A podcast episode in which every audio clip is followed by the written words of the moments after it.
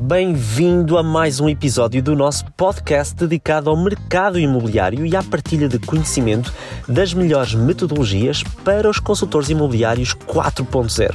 O meu nome é Bruno Venâncio e vou ser o vosso host neste podcast. Se ainda não fizeste e queres acompanhar o nosso canal, subscreve-o nas plataformas da Apple, Spotify e Google. Mas mais tarde, gosto de dizer que quem aprende vence, mas quem partilha cresce. Por isso, para além do conhecimento que tu vais adquirir, partilha-o com a tua equipa para que o sucesso de um possa ser o sucesso de todos.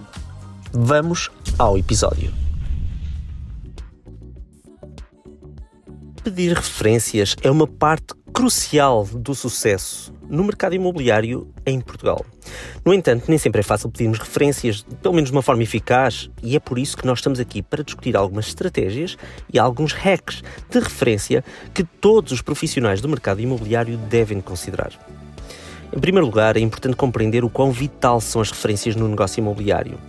Cerca de 90% dos profissionais do mercado imobiliário em Portugal obtêm a maioria, a maioria dos seus negócios através de referências. Isso significa que mais de 80% das transações imobiliárias, de acordo com o benchmark que nós fizemos, vêm de clientes ou parceiros que foram recomendados por outras pessoas. Portanto, é seguro dizer que as referências são a espinha dorsal ou pelo menos uma parte significativamente grande do sucesso. Muitas vezes nós cometemos o erro de deixar as referências acontecerem de uma forma natural. É um erro. Embora seja fantástico que as referências ocorram de uma forma orgânica, principalmente quando estamos a cuidar bem dos nossos clientes, é importante, é fundamental que não subestimes a importância de uma abordagem estruturada para o pedido de referências. Bom, primeiro, é importante perceber que as referências não se limitam apenas aos clientes anteriores. Ou seja, mesmo os profissionais que possam ter poucas transações no currículo podem receber referências de pessoas que ainda não trabalharam diretamente consigo. E isso acontece porque as pessoas confiam em ti, em nós. Sabem que somos ou que és conhecedor do mercado e que cuidas bem dos seus clientes, dos seus familiares, dos seus amigos. Portanto, nem todas as referências são efetivamente orgânicas ou de pessoas que trabalham contigo. Então, agora o desafio que existe é como é que se podem pedir referências sem ser demasiado insistente, sem ser demasiado intrusivo. Pedir referências de uma forma direta pode efetivamente ser intrusivo e indelicado. É uma realidade. Então vamos apresentar duas abordagens de modo a evitar essa intrusão. Primeira, não peças nomes ou números de telemóvel dos clientes dos teus amigos. Ou vice-versa, não peças nomes e números de telefone dos amigos dos teus clientes. Pedir diretamente os nomes e os números de telefone dos amigos pode ser de facto muito desagradável. Isso pode fazer com que os clientes sintam que não têm controle sobre uma situação e que estão a fornecer informações sem consentimento. Segundo, não pergunte quem está a mudar nos próximos seis meses, três meses, um ano. Não interessa aqui o período temporal. Não perguntes. Essa é uma pergunta que vai deixar a pessoa igualmente desconfortável. E além disso, acreditamos nós, e certamente tu também, que muitas das pessoas que já estão em processo de mudança até já têm um consultor imobiliário em mente. Portanto, essa pergunta pode não ser eficaz para identificar potenciais referências. Portanto, não peças números, nem números de telefone e não perguntes quem está a mudar nos próximos meses. Há outro aspecto que gostava de falar: o excesso e o excesso de importância, digamos, que se dá às leads online no mercado imobiliário. Em Portugal dá-se demasiado valor às leads online. É uma realidade. Qualquer coisa é leads. As leads resolvem o problema. E eu ponho este resolvem entre aspas porque eles não resolvem o problema se não existir uma estratégia, uma estrutura por trás. Existem várias razões para a abordagem na, na prioridade às leads. Primeiro, as pessoas que clicam em links para visualizar casas, essas pessoas que clicam já podem estar a trabalhar com alguém ou até já podem estar a gostar de trabalhar com alguém se não estiverem a trabalhar com alguém, vão estar organizadas no sentido de encontrar alguém. E na maior parte das vezes esses cliques já são cliques, digamos, em quantidade, ou seja, não serás o primeiro, não serás o último. E a minha pergunta é: tu queres mesmo englobar-te nesse rol que está a trabalhar uma lead para não sei quantos consultores? Entendemos e entendo eu que as leads online podem ser muito promissoras, é verdade, mas é preciso filtrar muita informação relevante e irrelevante para que possas encontrar uma oportunidade real. E muitas vezes é normal sentirem satisfeitos porque se recebe uma lead, porque recebeu um pedido de contacto, quando essa lead então traz um nome, um telemóvel ou um e-mail. No entanto, muitas dessas leads podem ser uma perda de tempo.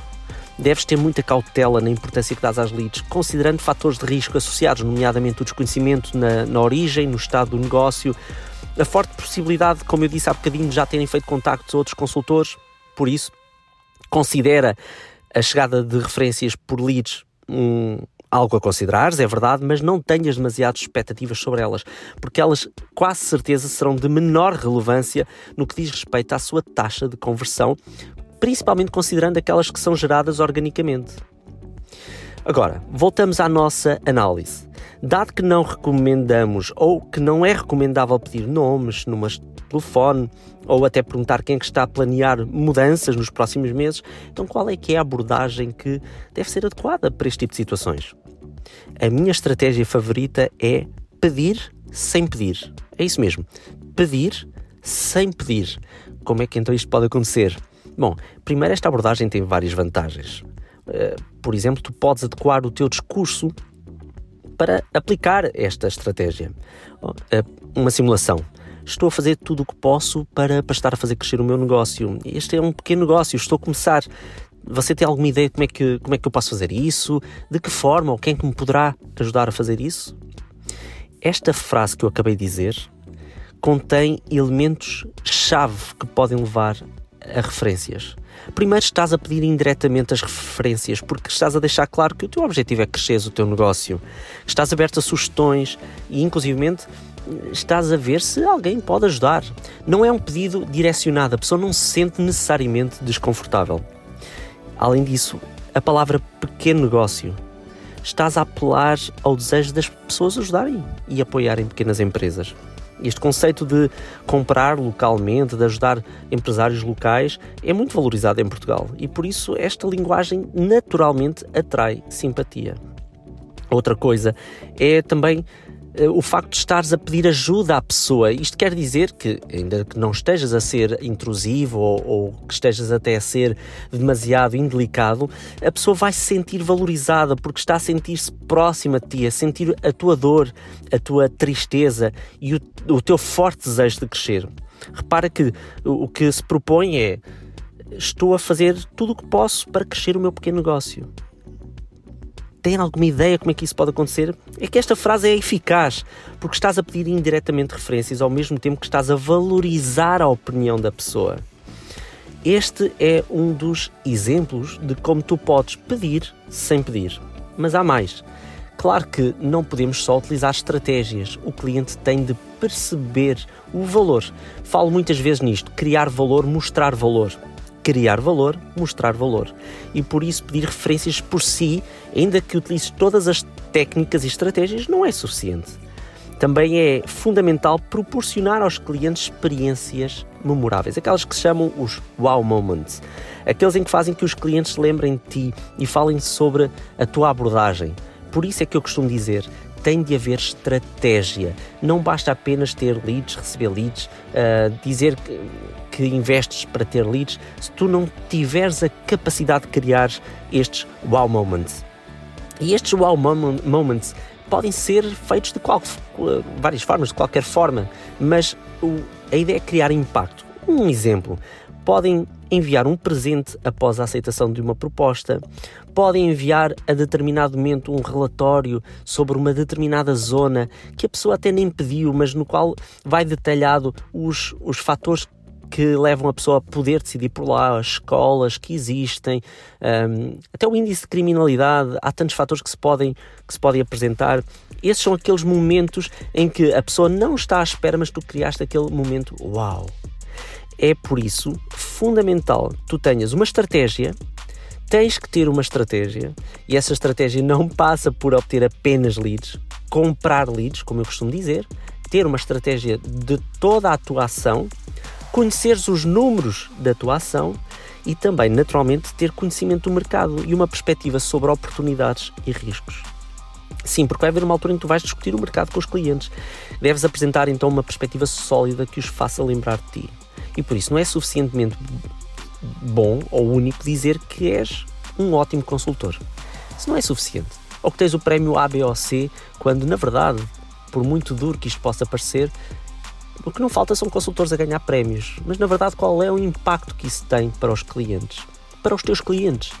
Então, define a tua estratégia, cria a tua estratégia para que depois possas, de uma forma orgânica ou não, conseguir trazer essas referências. Porque a verdade é que uma referência que vem é quase sempre uma garantia de negócio. Pedir referências no mercado imobiliário, principalmente em Portugal, havendo tantos consultores no mercado, é sem dúvida uma estratégia valiosa, mas ela deve ser feita de forma eficaz e ao mesmo tempo subtil. Evita abordagens diretas, abordagens incómodas. Além disso, tu deves evitar sempre pedir nomes, números de telefone. Adota uma abordagem suave, cria wow moments, como nós falámos ao longo do processo, para surpreender e encantar os teus clientes. E há, e há uma coisa muito importante: deves manter o contacto regular, deves estar visível nas redes sociais, deves ter uma base de dados em que possas ter uma estratégia de contacto e de relacionamento. Ao seguir estas estratégias e ao criar as tuas próprias estratégias, tu vais estar a construir uma base sólida para referências valiosas, principalmente para receberes essas referências valiosas para o teu negócio. Ao longo dos nossos próximos podcasts, nós vamos continuar a explorar estratégias que vão alavancar o teu negócio imobiliário. E por isso, subscreve o nosso podcast. E já agora, e porque o nosso objetivo, o meu objetivo é levar conhecimento a todos, partilha este podcast com a tua rede de influência, com os teus colegas consultores, para que estas dicas possam estar ao alcance de muitos mais.